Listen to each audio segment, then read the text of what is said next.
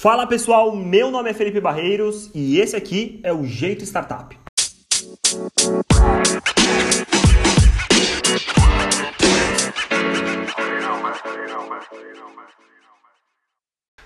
Grande parte das pessoas que eu conheço que trabalham em grandes empresas, quando começa a conversar com a gente, começa a descobrir que a gente tem uma startup, que está montando um novo negócio, a primeira reação é: putz, um dia eu quero construir também um negócio como esse. Putz, um dia também eu quero ser empreendedor. Um dia eu quero construir o que eu tenho um monte de ideia aqui, eu quero construir uma empresa em cima disso.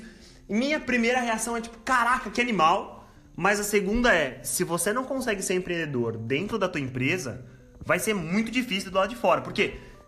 Todos os problemas que você consegue jogar. Ah, esse aqui é um problema da empresa. Ah, esse aqui é um problema do meu chefe. Não, porque a gente não tem equipe certa. Porque tem um concorrente fazendo muito melhor que a gente.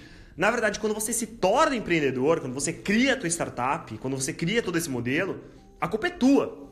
Muito mais do que ser das outras pessoas, muito mais do que ser da estratégia de marketing que você está saindo, da estratégia de vendas que você está fazendo, ou do site que não está no ar. O problema é teu.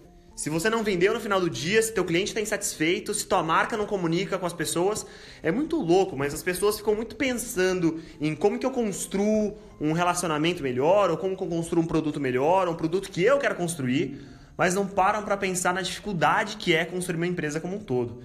Então, se você quer construir tua empresa, se você quer construir o que você quiser construir, pensa primeiro, e essa é a primeira dica do jeito startup quando a gente fala para grandes empresas, é que olha para tua área, olha para tua função como um empreendedor olharia.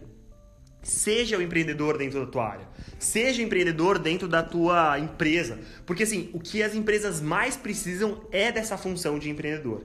É dessa função de eu me tornar empreendedor e construir aquilo lá que eu quero construir e fazer com que a minha equipe vá para frente, que todo mundo fique motivado, que a gente venha para cá com uma baita de uma energia todos os dias.